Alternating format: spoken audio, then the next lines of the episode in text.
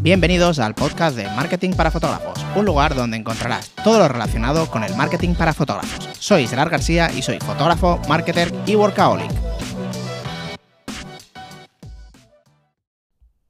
¿Qué tal chicos? ¿Cómo estáis? Espero que genial. Eh, bueno, perdón antes de nada la voz, que estoy un poquito constipado y pues eso, y la voz está un poco rara. Entonces, vamos a hablar hoy de la Sony A7 IV y por qué no me la voy a comprar. Mm, nunca puedo decir que no me la voy a comprar al final, pero mm, tengo muy claro que no, que no, no me la voy a comprar, al igual que creo que mi segundo podcast fue el de no quiero la, EOS, la, la R5. Y fue increíble no comprarla por todo lo que vino a, razón de, ella, porque no me acuerdo cuánto era, pero bueno, era bastante dinero, como, como sabéis, la R5. Y decidí no comprarla para invertir ese dinero en otras cosas que me pudieran generar más rentabilidad, que básicamente fue el alquiler de, de, de, la agencia, abrir todos los papeles y todo eso, y con lo que me gasté, abrí la agencia. Creo que solo, solo tuve que poner unos 500 o 600 euros más, que es alquilé la agencia entera, di de alta autónomos y lo amueblé. Y me, sobra, me faltaron unos 500 euros y abrí la agencia y realmente, pues lógicamente, el retorno de inversión que he tenido hubiera sido, eh, ha sido mucho más grande con eh, pues no comprándome la R5, ¿no? Entonces el otro día también hablé de, de ello, ¿no? De cómo yo invierto el, el, dinero en el equipo y ahora que estoy, te voy a decir totalmente sincero, ahora que si bien estoy en las bodas, evidentemente, pero he reducido el número de bodas para los siguientes años, como ya puse el otro día, por el tema de la agencia y sobre todo por de las criptos, que al final es lo que me está dando más rentabilidad. Entonces, no quiero dejar las bodas, evidentemente, pero sí que al no estar tan metido todo el tiempo con la cabeza con las bodas, no estoy tan obsesionado con el equipo y realmente me ha hecho pensar, ya, ya, ya hace tiempo de eso, pero se hace tiempo que lo puse, pero cada vez más, que realmente el equipo es tan secundario, o sea, tan, tan, tan secundario, que no, no, que he estado haciendo el tonto mucho tiempo. Pero bueno, es, es igual, yo creo que es un aprendizaje que tenemos que, que vivir todos, ¿no? Y, y que bueno, que al principio siempre quieres tener lo mejor y demás, no está mal tener lo mejor, si te lo puedes permitir, tienes una gran rentabilidad y tal, eh, no, está para nada mal, ¿eh? No, no te estoy diciendo que esté mal. Pero bueno, entonces, eh, yo ahora tengo, trabajo con la Sony A7 III desde hace pues bastantes años, desde que salió prácticamente. Y bueno, pasé de la Sony A7 III, yo, hago, te, hacemos fotos y vídeo, eh, te hago yo fotos y, y mi mujer hace vídeo, pero bueno, yo también soy videógrafo. Entonces, pues yo tenía la, teníamos los dos, dos Sony, dos Sony, tres Sony A7 III, hasta que cambiamos a la, yo cambié a la Canon EOS R cuando salió, pero seguía teniendo la Sony A7 III. Y bueno, después de un tiempo decidí vender la, la EOS y comprarme otra vez la Sony A7 III. Si bien la pantalla es horrible, se hace las peores pantallas que he visto en cuanto a color, la Sony A7 III, es horrible, o sea, es, bueno, comparado con la Canon, ¿eh? La Canon, la pantalla es al revés, o sea, tú ves la foto en la pantalla de, la, Canon y, es que es increíble la foto. Luego la ves al ordenador y está bien, pero es, la ves mejor en la pantalla de, la Canon. En cambio, en la Sony, ves la foto y es horrible. Y luego la ves en la pantalla del ordenador y dices, ah, pues está, bien la foto. Pero en la pantalla de la Sony es, es, es, horrible, ¿vale? Pero bueno, y el visor también comparado con la EOS R distaba mucho y ya imagino que con la R5 y con la R6 pues todavía mucho peor. Pero bueno, son cosas que, que al final ya me he acostumbrado. Pero bueno, lo que vengo a hablarte ahora es de la Sony A7 IV, que yo la tenía en mi punto de mira desde hace muchísimo tiempo, muchísimo tiempo, eh, y era una cámara que estaba seguro de que me compraría. Pero hay una serie de cosas que no me han gustado y que no he visto tanta evolución como pensaba, eh, como esperaba ver, ¿vale? Entonces te voy a dar los puntos en por qué de momento no me lo voy a comprar. Digo de momento porque nunca, o sea, al final también pienso que el equipo hay que renovarlo, o sea, hay que cambiarlo cuando, o sea, yo, yo ahora, ahora, mismo lo que hago cuando veo algo nuevo o veo algo que me quiera comprar, a partir de ahí me hago la pregunta principal, que es, ¿mejorará mi, trabajo con esta, con esta, con esta óptica, con, este, con esta cámara? Si la respuesta es sí, automáticamente me planteo comprarla. Si la respuesta no, me haría la siguiente, que es, eh, ¿me hará trabajar más cómodo esta óptica o esta cámara? Si la respuesta es sí, vuelvo a planteármelo comprar. Si las dos son que no, eh, entonces valorando el precio, decido si comprar o no. Por ejemplo, si es algo de 100 euros, que ya sabemos que en fotografía pues prácticamente no hay nada, eh, entonces sí que me lo puedo plantear comprar. Si es algo que vale 2.000, automáticamente lo descarto, porque ni, me hace trabajar más cómodo, que es muy importante, ni me hace ser mejor fotógrafo, o sea, tener mejor, mejor resultado. Con lo cual, 2.000 euros para esto, no. Entonces, la Sony A7 IV, vamos a ver. Lo que he estado mirando, eh, el enfoque lo han mejorado. Bueno, el enfoque es como la Sony A1, creo, si no recuerdo mal. Pero lo que he visto en todos lados es que, claro, sí, la, el enfoque es un poco mejor, pero es que el de la Sony A7 III es brutal. O sea, viene a ser, por lo que tengo entendido, como la R6 de enfoque, ¿vale? Entonces, es que realmente yo, yo no tengo ningún problema de enfoque con la Sony A7 O sea, no hay ninguna situación que diga, hostia, mierda, no, no, no enfoca. He perdido muy, muy, muy pocas fotos con la Sony A7 por el tema del enfoque, pero muy pocas. Entonces, siempre está bien mejorar, pero no es un punto que, que, creo que haya mucho margen de mejora. Siempre mejorará, pero no es un punto que haya mucho margen de mejora. Al final es como los iPhones. Del iPhone 11 al, al 12, ¿han mejorado? Sí. Eh, ¿La mejora es suficiente para comprártelo? No. ¿Te lo quieres comprar por capricho? Vale, te lo compro. Pero no, no, es suficiente, ¿vale? Entonces lo que te comentaba, que, me he saltado un punto, es el tema de cuando, cambiar el, cuando cambias el equipo, yo me hago estas preguntas que te he dicho. Pero también hay una cosa que tengo muy en cuenta, que es la antigüedad del equipo. Ya que luego a la hora de venderlo, primero, eh, pues no tendrá el mismo valor. Y segundo, evidentemente todos los equipos tienen una, una vida útil. Y al final aunque no te haga, aunque no te, mejore el trabajo, si el equipo ya es muy antiguo, ya tienes que empezar a cambiarlo, porque el problema que suele pasar es que como te dejas el equipo mucho tiempo, tanto cámara, ópticas, tal, tal, eh, y, lo, aguantes durante mucho tiempo, las ópticas menos, pero ya me entiendes, o el ordenador, todo esto, el problema es que luego vas a tener que cambiarlo todo de golpe porque te va a empezar a petar todo de golpe, porque ya sabemos que todo pasa así. Se te va a romper la cámara ya se te va a romper el obturador y a la semana se te va a romper el ordenador. Entonces, es también es otro punto que yo me hago en la pregunta, ¿vale? Que, me lo he dejado. Sobre todo en el tema del ordenador. Em, entonces, en el caso de, la, de mi cámara, realmente funciona muy bien. Bueno, funciona muy bien. Funcionan bien, no sé. Eh, de hecho, la, la, Sony que me compré, la última, o sea, no tiene tanto tiempo. Pero, claro, también hay que tener en cuenta que ya empieza a tener unos años. En, cuanto a funcionamiento y en cuanto a calidad, no, no estoy cómodo, no, no tengo intención de cambiarlo por eso. Pero tengo que tener en cuenta que a lo mejor peta el obturador o, bueno, cualquier cosa de estas, que no lo creo. Pero está ahí. ¿vale? Entonces, eh, por un lado es este. Pero eh, la Sony A7 vamos a ello. para mí una de las cosas más importantes de una cámara es el enfoque. Con Sony ya sé que no voy a tener este problema de por vida porque mm, no lo van a empeorar y quedándose así ya estaría bien para toda la vida. O sea, no, hay ningún problema con el enfoque con Sony. Entonces, vamos a ver el color. El color es algo muy, muy, muy subjetivo y muy personal de cada uno, ya que al final esto va, sinceramente, ¿eh? tal como te lo digo, va a modas. Si, por ejemplo, ahora hay una moda que ya se está yendo, por suerte, de los marroncitos y los verdes apagados, em, a lo mejor Canon te da ese mejor color, porque por el tipo de color que tiene, se, funciona mejor ese preset. Pero a la que se lleven, imagínate, los verdes, al revés, vamos a ponerlo al revés, se lleven los verdes y los naranjas y los marroncitos apagados, a lo mejor te da mejor Sony. ¿Me explico? Entonces el color es algo muy subjetivo. Si bien siempre como la base para, para mirar el color sería el tono de piel, es muy subjetivo. A mí personalmente me gusta el color de Sony. De hecho, es una de las cosas por las que volví a Sony. Cuando normalmente la gente lo odia, pues a mí me gusta. Entonces, por eso te digo que el tema del color es algo muy subjetivo. Yo estoy contento con Sony. Eh, no he visto el color de la Sony A7 IV, así que tampoco puedo juzgar este, este aspecto, ¿vale? Se ha visto algún RAW, pero no, no he trabajado yo. O sea, no, a mí para juzgarlo tengo que tener una Sony A7 IV y la A7 III y hacer la misma foto eh, en una boda. Entonces, siguiente punto. Siguiente punto serían las baterías o cosas así, que también es bastante importante para mí. No hay problema con la Sony A7 III, o sea, no, tengo ningún problema con, las baterías. En tema de fotos, sobre todo, o sea, que te tiras una boda con dos, con dos baterías, no hay problema, está genial. Mm, ¿Qué me va a hacer con una? Bueno, mm, con eso no, tampoco tengo problema. Entonces, vamos a los puntos que sí me gustaría cambiar. Eh, el visor. El visor de la Sony A7 III, cuando salió estaba muy bien, pero claro, comparándolos con la R5 eh, y con, otras cámaras, pues lógicamente no está a la altura. Pero si bien es verdad que yo casi no lo utilizo el visor, no lo utilizo casi nada.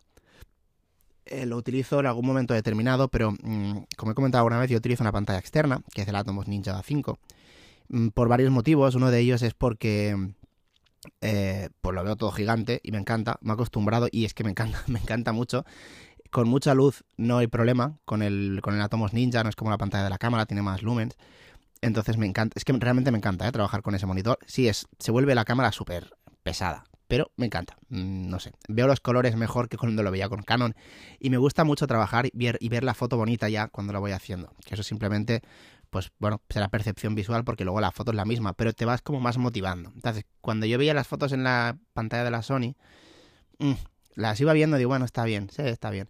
Pero luego no, no es lo mismo. En cambio, en la Atomos, en el Atomos lo veo increíble. Además, le puedes poner el LUT para que se parezca a tu preset y ya la ves con el preset tal como lo vas haciendo. Entonces, pues, bueno, puedes hacerlo así. Que yo no, yo no lo tengo, el, el LUT puesto, lo puse para probar, pero no lo utilizo. Entonces, yo, el tema del visor, ojo, evidentemente preferiría que estuviera, pero lo utilizo en muy, muy contadas ocasiones, pero muy poquitas. ¿eh? En una boda a lo mejor lo utilizo una vez, o dos, o a veces ninguna. ¿Vale? Entonces, evidentemente preferiría que estuviera mejor el visor, o sea, prefiero un visor mejor, pero no es algo tampoco que me, hace, me haga cambiar de cámara porque actualmente trabajo con el Atomos Ninja y lo seguiré haciendo aunque cambie la pantalla por, bueno, varios motivos y haré un... Mira, el siguiente podcast es de este, va, del Atomos Ninja. Entonces, en ese punto sí que mejora, pero para mí no es concluyente. La pantalla. La pantalla, mm, venimos un poco a lo mismo. La pantalla yo no la uso, de hecho cuando conectas el Atomos Ninja se, apaga la pantalla, ¿vale? Se apaga la pantalla y se, se pone solo el Atomos Ninja, con lo cual no la utilizo. Mm, hay muy, muy contadas ocasiones donde yo saco la Tomos Ninja de la boda, ¿eh? muy contadas ocasiones. A lo mejor si un día estoy muy cansado, yo que sé... Mm, es que es muy raro que yo lo saque, ¿eh? la Tomos... El, mira, mira ya, te voy a decir dónde lo saco. Lo saco en la fiesta. En la fiesta sí que lo saco, porque eh, normalmente lo pongo la pantalla LED o en... Bueno, el flash no... El flash hace un año que no lo pongo. Este año no, he hecho ninguna boda con flash. Pero ahí sí que a lo mejor eh, la pantalla estaría mejor en el, caso de la fiesta, ¿eh? que es el único momento en que saco la pantalla, el, el Atomos, ¿vale? Entonces, bueno, la pantalla y el visor se agradecerán que sean mejores, que son mucho mejores, pero en mi caso no es concluyente, ¿vale? Entonces, vamos a un punto importante que a casi nadie, a casi nadie le importaría, pero a mí sí, que es muy importante. Y por esto me hubiera comprado la, la, Sony A7 IV, segurísimo, solo con este punto, que es el blackout, ¿vale? Te voy a explicar lo que es el blackout por si no lo sabes. El blackout es en el momento en que haces la foto, que el visor se vuelve un, bueno, se pone un, microsegundo o un segundo, medio, bueno, lo que sea, muy poquito, negro. No sé si te das cuenta cuando haces las fotos, ¿vale? Entonces yo me acuerdo que con la EOS R no se ponía negro en ningún momento, pero sí que iba como a trompicones, ¿no? Iba como... Bueno, pues que, pegaba, que no era fluido. Cuando estabas haciendo la ráfaga, no era fluido lo que veías en el visor. Y dirás, ¿qué importa eso? Ahora te lo explicaré muy rápido. Eh, esto para mí es extremadamente importante ya que yo el Atomos Ninja, uno de los motivos por los que lo compré y lo utilizo, es porque en este, año, creo que te lo, te lo, puse en un podcast, he reducido el número de, personas del equipo. Nosotros siempre hacemos foto y vídeo. Te diría que de, de 30 bodas al año, 27 son foto y vídeo. Entonces, eh, si lo hacemos con vídeo, el vídeo antes éramos dos de vídeo y un, y un fotógrafo. Ahora somos mi mujer y yo foto y vídeo, nos apañamos perfectamente, llevamos no sé cuántas bodas juntos, 200 bodas juntos, y nos coordinamos súper bien, ponemos una segunda cámara en la ceremonia, yo también le ayudo en muchos momentos, hago planos, ¿vale? Porque es un momento hacer planos, entonces en la ceremonia muchas veces hago una, hago una foto de un, cuando estoy esquinado en un sitio y hago un plano también de la familia por ahí y tal y demás, ¿vale? Pero hay un punto súper importante que es que con el Atomos Ninja tú puedes en la pantalla de abajo, o sea, cuando se lo configuras de una forma, se te enciende la pantalla de abajo de la, de la Sony y tú puedes estar haciendo fotos y a la vez grabando. Vale, entonces, ¿qué pasa? Si tú estás haciendo fotos y grabando, pero hay el blackout, no te sirve el vídeo. Porque no te sirve, ¿vale? Entonces, bueno, mentira, sí que te puede servir, por ejemplo, en el baile. En el baile muchas veces lo que hago es grabo yo con el Atomos Ninja y voy haciendo fotos. O sea, voy haciendo fotos, realmente yo estoy haciendo fotos, ¿vale? Pero hay a lo mejor 5 segundos que yo veo que tengo un plano bueno y ahí no hago una foto y espero para que el plano valga, ¿vale? Entonces luego en el montaje, como el, vídeo muchas veces va a cámara lenta, pues cuando hacemos el montaje del baile, pues muchas veces también se utilizan mis planos. Pero esto sería genial si no hubiera blackout, ya que yo podría estar grabando, imagínate, el baile entero y haciendo fotos. Y el baile valdría como plano, igual que en la ceremonia. Imagínate en la ceremonia, ¿vale? Em, tenemos el plano fijo de, del, del, que está leyendo, ¿no? De la persona que está leyendo. Y mi mujer Rosy pues va haciendo planos por ahí, tal, no sé qué. Pero además, tú imagínate que yo estuviera haciendo fotos y se estuviera grabando entera, que es lo que hago el muchas veces, le doy a grabar entera a la ceremonia y yo pudiera estar haciendo fotos. Eso sería genial. Ahora lo que hago es, yo cuando empieza la ceremonia le doy al rec y se graba toda la ceremonia entera sin cortar, ¿vale? Evidentemente muchas cosas no valen porque me voy moviendo y tanto. Yo, yo lo que hago es hago dos fotos, me espero cinco segundos y ya tengo un plano. Hago foto, tres segundos, ya tengo un plano. ¿Me explico? Pero esto sería todavía mejor si no hubiera el blackout ya que, por ejemplo, tendrías siempre un backup de todo. Imagínate, en el arroz, ¿vale? Eh, está mi mujer al lado mío, ¿no? Y por lo que sea, que ya sabemos que puede pasar, vamos tirando marcha atrás y se tropieza con alguien o pasa algo. Claro, ahí se va al plano del, del, arroz. Luego no pasa nada porque siempre va a cámara lenta y es, es, muy difícil cagarla en un arroz, o sea, para que no valga para el plano de, de cámara lenta, ¿no? Pero, ¿qué pasaría si yo pudiera tirar fotos mientras también grabo el 100%? Pues que sería un backup de la hostia. Sería un backup buenísimo, buenísimo. ¿Vale? Entonces, para mí eso sí que es un punto importantísimo que me hace incluso plantearme, que creo que la A7 no, la A1, no me acuerdo, la, la 1 no, hay otra, hay otra, no me acuerdo. Eh, es, es, igual, hay una, hay dos, hay dos Sony, la 9, la 9.2 también creo que no tiene blackout. Me hace más plantearme comprarme esa cámara que la 7.4, porque el tema del blackout sí que para mí, en mi caso, es importante. Por eso para cada uno es importante un punto y bueno, pues tienes que saber cuál es y no entrar como, mm, como en, en, bueno, es que como en cripto se diría FOMO, ¿no? Que es el miedo a perderte algo, pues y, y, comprártela por, bueno, porque han subido, todo el mundo está subiendo mm, historias de Instagram con la nueva 7.4. Entonces está genial, pero tienes que ver el por qué te, te, gustaría comprártela y en qué te va a ayudar. En mi caso esto sí que me ayudaría, entonces sí que sería un punto importante para comprármela. Y me planteo más la 7.2, la 9.2 o la A1, que lógicamente no me voy a comprar, que vale un pastizal, por este tema, ¿vale? Entonces el tema del blackout, que casi nadie le importa, pero a mí sí, ¿vale? Vamos con lo siguiente, que sería el tema de los megapíxeles. Aquí también aquí es un punto importante que también me gusta de la 7.4, la 7.3 no sé cuántos tiene, ahora no recuerdo, pero tiene pocos. Para mí no es un problema que tenga pocos, pero sí que hay una opción que yo utilizo muchísimo, muchísimo, que es la del recorte automático. Eh, lo que te hace es un recorte a 1.4, creo que es, y yo lo tengo puesto en un botón, un atajo de, un atajo de teclado, un atajo de un atajo de, botones de estos. Y yo, por ejemplo, yo siempre tiro con fijo, normalmente me tiro casi toda la boda con el 28 y en algún momento tiro con el 50. Entonces, en algún momento que, que no quiero, no puedo, lo que sea, cambiar de óptica, va muy bien darle al, recorte, que es básicamente como si tú hicieras un recorte con Lightroom. Yo en Lightroom creo que no hago ningún recorte. En una boda te podría decir que hago... Mmm, es que te mentiría si te digo que hago 10, ¿eh? haré como dos o tres, como mucho, porque ya lo dejo todo muy trabajado de cámara. Entonces, ¿qué pasa? Que con eso me va genial, porque a veces no llegas y tiras con fijos, ¿no? Y se te queda largo, o sea, se te queda muy amplio el plano, y con eso le das, pam, y ya tienes el plano más corto. O, por ejemplo, estás en la ceremonia, que eso me pasa muchas veces, y me acerco, me acerco bastante, bastante, bastante, pero, claro, para acercarme a un plano de, con el 28 de manos de la ceremonia, pues me tendría que poner encima de ellos. Entonces lo que hago es ahí le pego el, el recorte, ¿vale? Porque no me gusta con el 50, lo quiero con el 28. Entonces, que sería como un 35 con el recorte, ¿eh? pero para no cambiar de óptica tanto.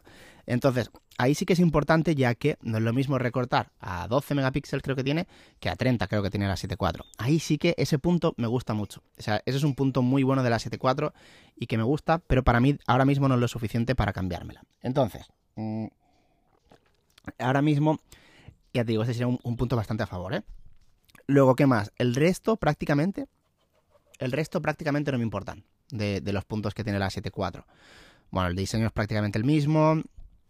Mm, el, el, tema de las tarjetas nunca he tenido problemas porque yo no, no, hago, no hago GIFs.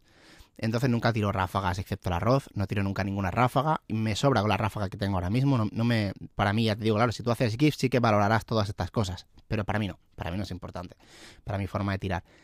Mm, ¿Qué más? Creo que no sé si me dejo algo más de la Sony A74. Evidentemente el precio, el precio pues la han subido, como dije en un podcast anterior. Lo que hicieron con la, Sony A7 III básicamente era eliminar la barrera de entrada de Sony y lo que consiguieron fue eh, sacarle menos rentabilidad a un producto que era la Sony A7 III, pero lo que hicieron fue una captación de clientes brutales porque eliminaron el precio de entrada y una de las barreras de los fotógrafos que tenemos al cambiar de marca, tú tienes una tele y para pasarte de, de Sony a LG, la única barrera de entrada es tirar la vieja y ponerte la nueva. En cambio, si tú eres de, Canon y tienes que pasarte a Sony de fotógrafo, la barrera de entrada es cambiarte todo el equipo, todas las ópticas, con lo cual es un punto importante. Y yo creo que es un punto, o sea, algo muy bueno de que tienes que hacer como marca es sobre todo conseguir que se hagan de tu marca al, al, coste que sea y que empiecen a comprar ópticas, porque luego cada vez es más difícil desprenderte de ello y hacerte un cambio de equipo porque ya sabemos que vas a palmar pasta. Es como Apple, Apple hace lo mismo. Apple ha puesto un montón de móviles ahora, que Steve Jobs no le hubiera gustado esta estrategia, pero eh, ha, subido los, ha empezado con los móviles sin Pro, sin la etiqueta Pro, que son mucho más accesibles. ¿Para qué? Para eliminar la barrera de entrada del precio. Y ya una vez tienes el iPhone, yo que sé, el 12 sin Pro, ¿qué pasa? Que si te, si te, planteas comprar un reloj, ¿cuál va a ser? El de Apple. Si te planteas comprar una tablet, ¿cuál va a ser? Va a ser la de Apple. Y ya está. Y ya te han enganchado. Y más tarde, más pronto que tarde, el siguiente modelo que te compres ya no va a ser el sin Pro, va a ser el Pro, ¿vale? Entonces ya te han, ya te han captado, porque te han, creado un ecosistema. Pues un poquito con las cámaras pasa parecido. Si ya lo tienes todo Canon, para pasarte a Sony es jodido. Entonces hicieron con la 7.3 eh, lo que te acabo de comentar. Pero ¿qué pasa? Como te comenté en el podcast anterior, eso fue para eliminar la barrera de, precio. Pero en la 7.4 ya no está eso, ya te han cazado, ya, ya han pasado, aparte, eh, había una estadística que salía el porcentaje de fotógrafos que eran de Canon, Nikon y Sony, y cuando vino la 7.3 se movieron un montón a Sony. Entonces, ahora ya está, ya tienen el trabajo hecho Sony, ya lo tienen todo. Tienen la gente de vídeo, la gente de vídeo está, está toda en Sony, toda en Sony.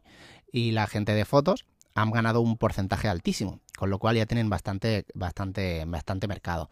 Y ya ahora mismo ya pueden volver a poner el precio de la 7.4 a un precio que sea más normal realmente para lo que ofrecía la 7.3, ¿vale? Entonces, por eso, entonces, resumiendo, yo ahora mismo no me voy a comprar la 7.4, no tengo ningún tipo de planteamiento, sobre todo por el tema del blackout, me plantearía más la, la 9.2. Pero, pero, como te comento, no sé si la 7, la 7.4, no, la R4 lo tiene también eso del blackout, habría que mirarlo. Pero bueno, eh, Ah, no he comentado el tema del ruido. El tema del ruido tampoco tengo mucho problema con el ruido yo. Mm, no, mm, eso sí que si lo mejoran, pues genial, ¿no? Creo que tiene un poquito menos de ruido que la 7.3, teniendo más megapíxeles, que oye, eso está genial. Pero tampoco es un punto muy importante para mí. Creo que el ruido al final ahora, con las cámaras que hay ahora, una cosa es cuando yo empecé, pero ahora, básicamente, si te preocupas mucho, o sea, la gente que se preocupa mucho por el ruido, normalmente, normalmente, es porque está empezando. Porque al final el ruido, y más ahora que que no nos engañemos, aunque sea un poco triste, la mayoría de fotos se ven en móvil. O sea, la mayoría de, entonces es, que es muy complicado ver una foto con ruido ¿eh?